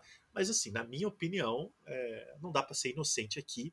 O Joe Quesada não fazia a menor ideia do, do, que tinha acontecido até ele decidir escrever essa história. Então, é uma história em quatro partes, até um pouco maior, né? Não são só as clássicas 20 páginas, chega a ter edição com mais de 30, mas são quatro partes em que ele cobre os buracos. Então, é, é como se a gente estivesse lendo o, o, tudo o que aconteceu com o Homem-Aranha né, a partir do que o Mephisto fez. Então ele está resolvendo ali as questões que ficaram é, não explicadas. É um grande retcon de coisas que nunca aconteceram. Né? Não dá nem para dizer que é um retcon clássico, não é que ele volta no passado e insere um elemento. Ele volta no passado para mostrar um outro passado. Então é um retcon inédito. Aí. E tem desenhos, acho que, acho que se não em todas as edições, em quase todas, do Paulo Rivera, que é bem melhor em, em termos visuais do que é um dia a mais. Mas eu, particularmente, acho a história como um todo muito ruim também. Eu acho ela mal escrita. Eu não gosto tanto, não. Ela não é o fundo do poço, da lama de desastre que é um dia a mais, em termos de roteiro. Mas eu acho que é o Quesada ali, o Vitor definiu isso muito bem quando a gente estava conversando, é o Quesada mexendo na merda fedorenta e sujando a mão. Assim. É, eu, inclusive, né, Vitor, você leu recente né, essa história. Essa você leu por agora. Li nas, não, li as duas, li na sequência, eu, eu li como se fosse uma continuação mesmo. É, eu gostei, não, não sou hater dessa história. É, não estava lendo. Eu li a, o Momento Tempo e aí comecei a ler o Brandon Day. Então eu vou chegar nessa história novamente. É, vou alcançá-la na minha releitura aí da, da Amazing Spider-Man. O é, que, que eu gosto? Da arte, muito melhor. Gosto do de explorarem sequências do, originais da história do casamento, que quem leu a história do casamento, todo mundo sabe que ele casou, mas pouca gente leu, né? Embora isso tenha saído recentemente na coleção da Salvat. É, olha, não, mas aí, aí eu vou ser implicante. O que, olha, a quantidade de vezes que esse casamento saiu no Brasil não é ah. brincadeira, né? Então. Em formato americano está na Salvat. Você é viúva, com toda razão, é que vem uma história inédita, a gente sempre fala disso aqui essa edição realmente é muito boa. Não, e essa do, do Um Dia Mais, ela tem a Amazing Spider-Man 42 43, que é a primeira aparição da Mary Jane, uma história em duas partes com contra o Homem-Lobo, né, o filho do John, do JJ. E, e tem uma Untold Tales of Spider-Man 16, que é do Kurt Busiek e do Pat Olive, que conta que a Mary Jane sempre sabia a identidade do Peter. Então, se você tiver que escolher entre essa nova da Panini e a antiga da Salvat, que você achar aí por algum encalhe compre essa da Salvat que você ainda tem esses bônus. É, mas voltando para o momento no tempo, é, eu acho legal deles pegarem lá os elementos da história original do casamento que mostravam um Peter bem relutante e a própria Mary Jane também, mas mais o Peter bem relutante com a história do casamento. É, e eles usam isso para explicar por que, que nessa realidade eles não casaram, de certa forma, né? Mostra ali a, o que o Mephisto fez foi soltar um bandido que o Peter, aquele bandido que o Peter impede é, na história, ele, o Mephisto vai e solta ele, né? Ele não vai preso, aí ele volta para se vingar do policial e o Peter vai impedir e acaba se machucando e não vai no próprio casamento. É, só que não é isso que faz a Mary Jane não se casar. Ela ouve o, o Harry e o Flash comentando, ah, então o Peter amarelou mesmo, porque o Peter na despedida de solteiro dele estava falando, isso está na história original é, que ele estava tendo dúvidas. E eu acho muito legal isso, que eles conseguiram aproveitar esses elementos. Inclusive, eles aproveitam a arte da história original. É, muitas vezes, que é uma coisa assim meio mutreta, mas funciona. Eu achei que funcionou. Achei que ficou interessante o, o que eles usaram. Então eu achei legal isso, né? Eles pegarem. É realmente um momento no tempo, né? Uma diferença de uma coisinha ali, como ele não foi, e eles acabaram conversando sobre isso, e ela ouve, é, e aí isso muda toda a vida dele, sabe? Eu, mostra, né, que na verdade a, e depois ela volta, diz, ó, oh, não dá pra gente casar assim, e a gente vai continuar juntos, eu te amo, você me ama, mas a gente não vai casar, porque casar para mim é ter filho, aí eu já achei meio forçado, porque isso aí eles tiraram de agora, né? Eles, ela... É não, totalmente de agora, e isso aí é uma maneira do Quesada piscar pra criancinha do John Byrne lá, né? Que é do tipo, como eles não vão se casar, aquela criança nunca vai existir. É uma que é a, a, a risadinha que o Mephisto dá no final, né? Quando, assim, quando eu tiro o amor de vocês, eu tiro os frutos desse amor também. Então aquela criança que você viu lá nunca vai existir. Ou seja, nesse, nesse diálogo aí, arranjado pelo, pelo Quesada lá em Um Dia Mais, a gente tem o Quesada desfazendo a filha do clone, né? Da saga do clone, que, que some lá. Então ele Exatamente. limpa e essa maluquice aí da, da, da cronologia também me cria uma tão ruim quanto. É, é a filha, a May, a filha do Peter da Mary é umas coisas que os leitores sempre se perguntavam quando ela ia voltar, né? Porque ela, ela, eles acham que ela morreu no parto, mas a gente vê que a, é o Carniça, né? Irmandade Dos Scryers. Dos Scryers, é, é os Scryers. É, eles levam o bebê embora e esse bebê some, ele nunca mais é aparecido. Depois, a gente já comentou, porque eu gosto muito dessas histórias, eu espero que a gente fale sobre elas um dia. Ela tem ali a sua série alternativa, né? Em futuro alternativo, como Garota Aranha. Mas na cronologia regular do Homem-Aranha, ela nunca voltou a ser mencionada, ou, ou salvo engano, né? Ela nunca voltou a aparecer, não teve aquela volta da filha que se esperava que viesse a ser um grande arco em algum momento, né? E aí o Quesada aproveita e já acaba com essa possibilidade, né? Ele não, não tem isso deles terem um bebê sumido em algum lugar do mundo, que é uma coisa bem puritana, né? É, e o que, que, eu gosto também dessa história do momento do tempo? Eles estão fazendo papel de advogado do diabo, entenderam? É... Nossa senhora. Não, foi boa. Me dá, me dá algum crédito. foi boa, foi boa. Foi caprichada. Então, o que, que eu gosto dessa história? que ela é honesta. Ela faz o Peter e a Mary Jane sentar para ter uma conversa, porque desde então, isso inclusive aparece no final do momento do tempo, eles ficavam se esquivando, né, um do outro. Não, a Mary não quer falar comigo. Ah, pois é, ela não te perdoa ainda, né? E você não sabia por quê. E eu acho legal isso, do, do, eu acho que é, que é justo com a história dos dois, sabe? É, você colocar os dois para conversar, ah, nós tivemos um relacionamento, não deu certo, mas eu te desejo felicidade e tal. E aí eu, eu, eu acho que só vão retomar esse relacionamento no Nick Spencer, né? Na, na, no comecinho lá da fase do, do Nick Spencer, que eles vão voltar a ser um, um, casal, né? Então isso é uma coisa que eu gosto, dela se resolver com um diálogo. E eles contando o que aconteceu. Eu gosto da arte do, do Paulo, já comentei.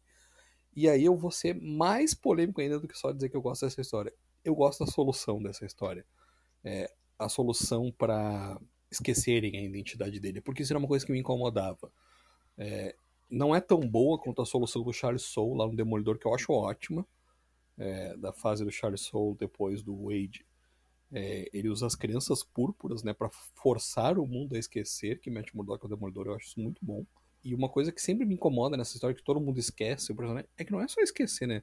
Não, como assim ninguém vê uma foto ou uma matéria de jornal, de revista, não existe nenhum registro escrito de que Peter Parker é o Homem-Aranha depois de ter sido mascarado. É impossível isso, né? Lá no, no Demolidor, as crianças forçam as pessoas a ignorar. É, como ele tem o poder de, da influência do Homem Púrpura, que é muito forte, né? As pessoas podem até ler uma matéria dizendo é, que, que, o, que o Matt Murdock era o Demolidor, mas elas vão ignorar. É uma coisa interessante. Ok, é como o Marcelo falou, o quadrinho aceita. E aqui, no momento no tempo, é um vírus meio místico, meio meio eletrônico. É uma mistura de é uma mistura de tecnologia, nanote... desculpa, é uma mistura de nanotecnologia com misticismo. Né? Isso, é.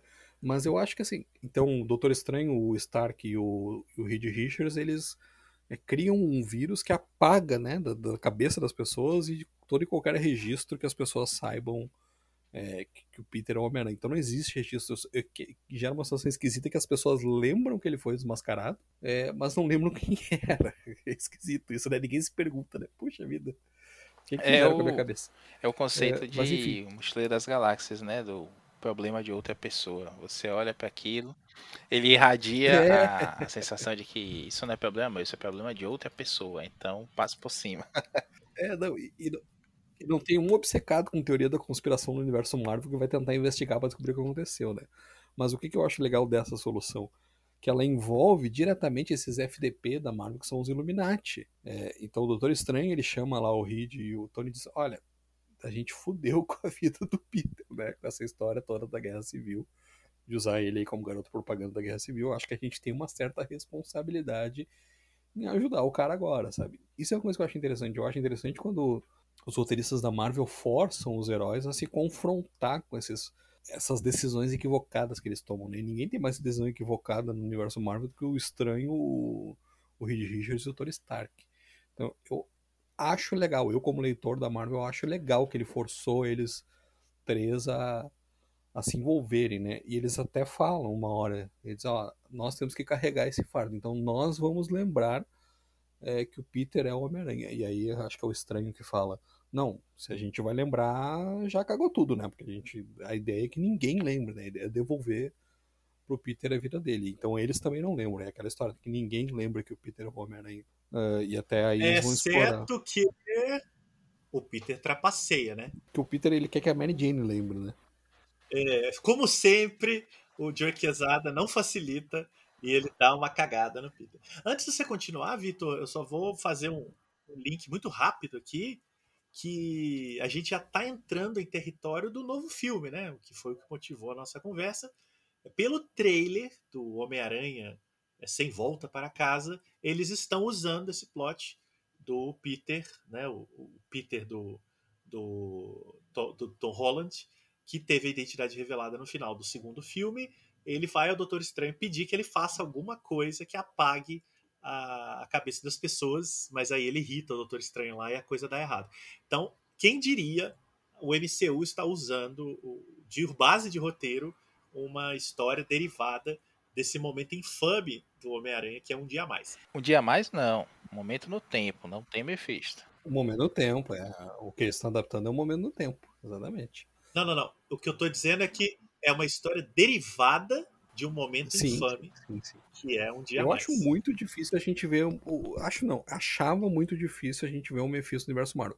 Acho que agora vamos ver, porque o pessoal ficou tão enlouquecido lá em WandaVision, né? Que ia ter Mephisto, que ia ter Mephisto que é possível que a, que a, que a Marvel agora queira fazer de alguma forma Mephisto aparecido. Mesmo jeito que foi com Thanos, né? O pessoal viu a manopla do infinito lá no Thor, não, vai ter Thanos, vai ter Thanos, vai ter Thanos, e aí acabaram enfiando Thanos em todo Mas seria legal, seria legal se ao invés de ter o Tobey Maguire e o Andrew Garfield, como tá todo mundo dizendo que vai ter, tivesse o Mephisto, e aí as pessoas iam ficar decepcionadas porque apareceu o Mephisto. sim, sim. Eu senti falta do Tom Maguire, mas apareceu o Mephisto. Mas isso é ótimo. Mas enfim, eu ainda não estou convencido que eles que, vai, que vão aparecer os dois, porque eu acho que só aparecem os dois é, numa hipótese, para estender um pouquinho parênteses. Se esse realmente for o último filme do Tom Holland e se for o último filme do Homem-Aranha no MCU. A gente sabe que o Homem-Aranha não é da Marvel de novo, né? Ele continua por um acordo da Sony com a Marvel, ele ainda é da Sony. E a Sony tá expandindo o universo Aracnídeo lá. Venom, lamentavelmente, fez sucesso aquele filme horroroso. Tem filme do Craven. É, é tem filme do Craven, já tem filme do Morbius. Sabe aqueles vilões do Aranha que você nunca quis ver filme, a Sony tá fazendo. Mas só para finalizar meu comentário no momento do tempo, é, é interessante que, que o Peter toma uma atitude egoísta, que é de. O, bom, o Doutor Estranho cria um casulo lá para ele, ele joga a tempestade, ele próprio tá na tempestade, né? Que vai apagar as memórias, os registros de todo mundo, o próprio Doutor Estranho vai esquecer, e ele cria um casulo pro Peter lembrar, né? Pro Peter não esquecer dele próprio. Imagino que isso teria algum efeito colateral. Como é que ninguém escreveu essa história ainda, né?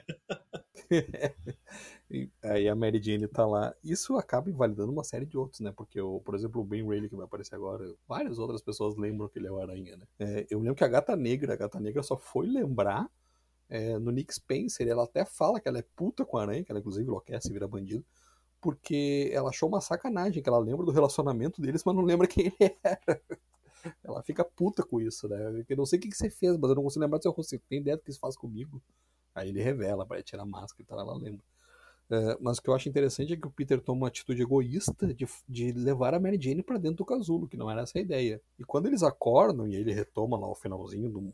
Finalzinho não, mas ele retoma o, o clímax lá no momento no tempo, é, a Mary Jane tá puta com isso. Por que, que você não me deixou esquecer? Eu queria ter esquecido, porque é tanto sofrimento, se você parar pra pensar. E ela própria, eu sinto que no momento do. No, num dia a mais, ela, ela meio que se resigna com isso tudo que vocês comentaram, sabe? Do Peter tá tendo essa atitude egoísta de, de querer apagar o erro dele a qualquer preço, e em algum momento o preço é o casamento, o amor dele com a Mary Jane, né? E a Mary Jane, ela meio que se resigna, sabe? É aquela coisa de, bah, esse cara tá fazendo muita força para ficar comigo, sabe? Ele não tá, ele quer ir para outra, então eu vou largar. Só que ela tinha oportunidade em um momento do tempo de esquecer de tudo isso, é, e o Peter escolhe que ela lembre por motivos egoístas, sabe? Porque ele quer continuar tendo essa ligação com ela, ele não quer viver com a ideia de que, de que a Mary Jane esqueceu dele. Ele diz, é, não consigo, eu amo muito ela, não posso viver com a ideia de que ela me esqueceu. E ela chama ele na chincha, né? Ela fica puta com ele. Ela, Por que, que você fez isso, cara? E para mim isso também é um, o retcon do que foi a grande coisa que fez a Mary Jane ficar sem falar com o Peter esse tempo todo. Né? Ela ficou puta porque ele obrigou ela a lembrar desse sofrimento todo. Então eu acho interessante porque ela amarra isso tudo, sabe? É, acho ela uma história tão bagunçada quanto um retcon normalmente é, né? Porque tem que explicar incoerências, o papel do retcon é esse, né? Então ela vai ser por natureza um tanto quanto incoerente. O mal espera você o que vem por aí no final do Nick Spencer em relação a retcons. é. Não, eu, eu, eu, estou tentando evitar spoiler, mas eu já sei no que, que ele está mexendo, infelizmente. A gente esperava, né? Tinha uma expectativa até pela, pelas imagens que divulgaram dessa nova fase da Aranha, do, do final, na verdade, da fase do Spencer. A gente esperava que ele desfizesse justamente isso, né? Que ele, já que ele trouxe o relacionamento do Peter e da Mary Jane de volta, que ele de alguma forma trouxesse o casamento de volta, mas não é isso, né? Sabemos que não é nisso que ele está mexendo é, é pior. Muito bem, já encaminhando aqui para o final, né? Acho que o Vitor fez uma defesa notável, eu estou falando sério, do momento no tempo. Eu mesmo revi vários, vários conceitos aqui. Pode ser, Vitor, que eu li isso na época, e, e quando a gente lia isso na mensal, já tinha passado o. É um dia a mais. Então eu quero voltar num dia a mais. Tinha, tinha uma coisa meio, cara, chega, larga disso, igual você falou, não vou ficar falando disso, ficar falando isso toda hora. Então veio aquela história, aquilo desceu amargo. Mas ouvindo aí agora, nada como frescor e a maturidade do tempo, eu acho que você tem razão.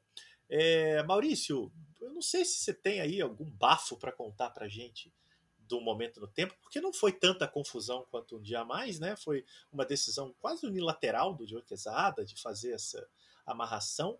Mas se você quiser aí comentar ou dizer o que você achou da história também na época.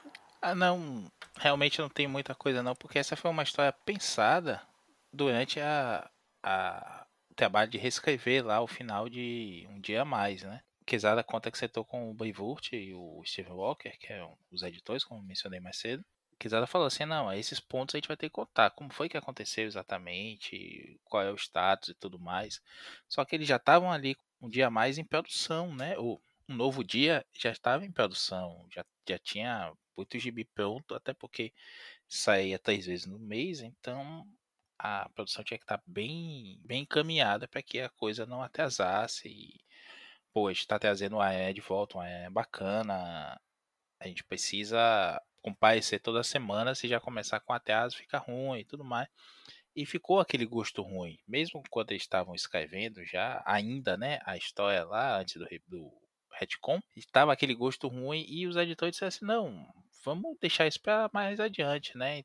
Então, ele, Quesada explica que esse lapso, né, do, de 2008 a 2010 ali sem contar nada, foi justamente para deixar morrer um pouquinho o assunto, sair o encadernado de um dia a mais e preparar o hype para contar um momento no tempo não teve muita discussão assim, não. Todo mundo já sabia que ia encaixar ali e tudo mais. Houve alguns atrasos de novo, né, por causa do Quesada. Aqui é o Quesada que escreve e, repito, teoria minha.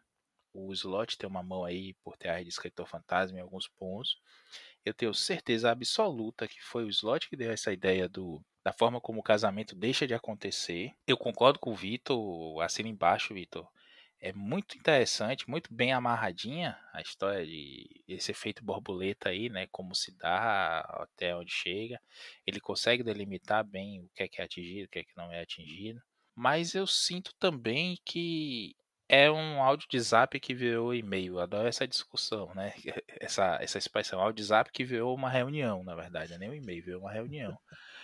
Porque isso dava para ser contado rapidamente.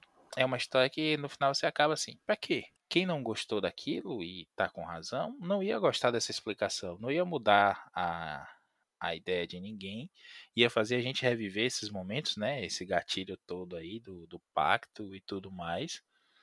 E tem umas desculpas farrapadas no meio aí. Eu, eu tava lendo uma, uma entrevista do, do Quesada pelo CBR, né? O Comic Book Resources e que ele dá uma desculpa malandra lá, que diz, ah, a gente não sabia o que, é que a Mary Jane tinha sussurrado pro Mephisto naquele momento. Eu lembro do Bleeding Cool, na época, ampliando ao máximo a, a, a página, assim, para tentar ler o que é que estava escrito ali. Porra, claro que não tinha nada, ninguém sabia o que, é que tinha escrito ali. Nem o próprio Quesada que escreveu aquela zorra. Reza a lenda que seria, era para ser mesmo, é, eu quero lembrar de tudo, né? O que ela oferece pro Mephisto para concluir o negócio, né? Porque ela sofreria.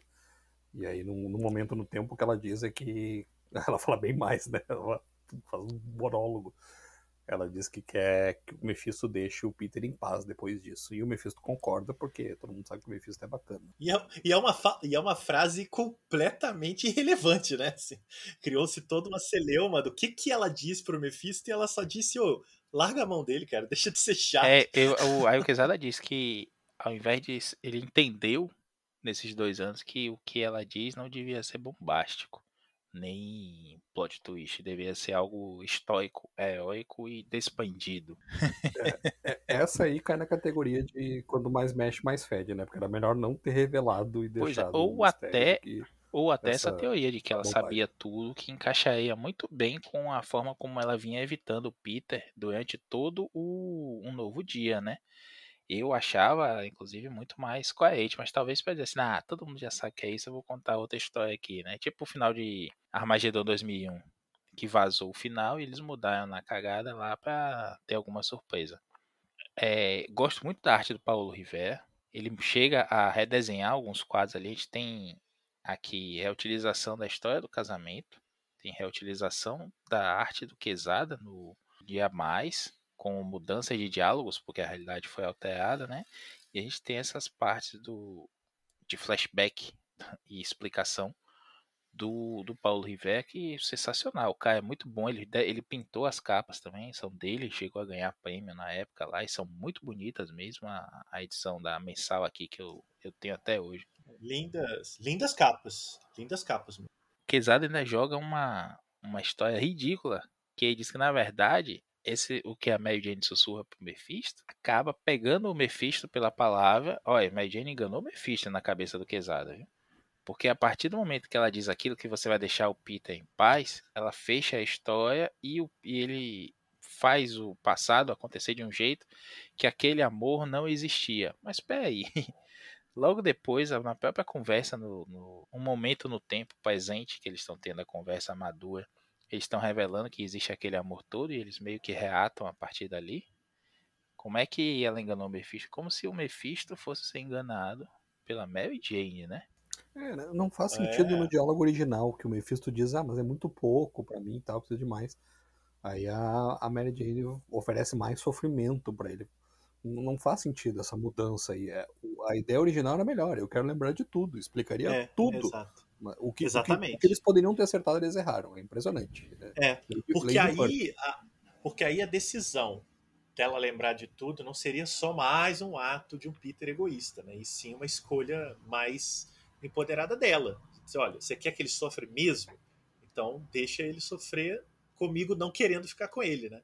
Mas aí, Marcelo, vem o contrário. Ao invés de mostrar uma Mary Jane mais forte, ele mostra uma Mary Jane mais fraca. Que depois de tudo que a gente viu a Mary Jane passar, seja sofrer lá com a tortura do Venom, a suposta morte do, do Peter do Ed, a última caçada de Craven, e enfim, tudo aquilo que a gente já comentou, que a gente já leu e tudo mais. A Mary Jane, inclusive, tem um trauma tão grande com o Venom que ela fica com medo do uniforme negro, né? E é por isso que o Peter volta para o uniforme azul e vermelho. Aqui, nessa, nessa realidade refeita, né? Do momento no tempo, a Mary Jane diz que não vai ficar com ele porque ela não é forte o suficiente. Então, assim, acaba com a personagem para mim, sabe? E tira toda a força da, da personagem nesse momento. É, isso é, é lamentável, assim. Então, repito, eu acho que a gente consegue enxergar com olhos mais racionais essa história porque é, foi o preço a se pagar para voltar a se divertir com o Aranha. Ela em si é ruim, mas é o remédio amargo que deu certo. E o momento no tempo é aquela reviravolta, tipo assim, a dose de reforço do remédio que a gente chora porque estão empurrando boca dentro da gente. A gente não queria mais. Olha, vamos ver se o final da fase do Nick Spencer, que está aparecendo aí, é o remédio amargo que a gente vai ter que engolir para uma nova fase boa do homem Não, aí é né? só demitir o cara mesmo e o Nick Lowe. é, ou seja, Nix tem problemas para trabalhar com Homem-Aranha, né? Não tá fácil para ninguém. Bom, depois de um programa que eu diria talvez o mais melancólico que já fizemos até agora, né? Muita, muita choramingação aqui, alertas de gatilho. Felizmente teve um final feliz aí, com, com uma visão até positiva do momento no tempo. Eu acho que a gente pode se despedir é, dizendo que nosso próximo programa, se nada mudar, mas pode mudar, porque nós somos um programa dinâmico e sempre decidindo as coisas para melhor bem-estar dos ouvintes a gente pode vir a falar de um certo vilão venenoso e seu algoz vermelhoso que vão ocupar os cinemas do mundo todo em outubro. Então é um bom momento para a gente falar de algumas coisas relativas a esses personagens que a gente não vai dizer o que é ainda, mas eu acho que muita gente já deve ter matado, é ou não é? Bom, gente, Vitor? Pois não. pois não. Pra dar tipo tchau. Ah, pra dar tchau? Então tá, gente. Até o nosso próximo momento juntos nesse podcast. É sempre um prazer que venham mais momentos no tempo como esse. O Vitor não quer dar tchau porque ele quer viver nesse momento no tempo mesmo, né? E como o Marcelo falou, se ninguém fizer um pacto aqui e nada mudar, até o próximo programa. É isso aí, porque corremos risco de Dãozinho, que é o nosso Mephisto, propor um pacto para Marquito para que o Pilha do Aranha nunca tenha existido. Então a gente torce para que eles não façam esse acordo e nós estejamos aqui daqui a um mês aproximadamente. Então vamos correr aqui para evitar esse pacto. Tchau.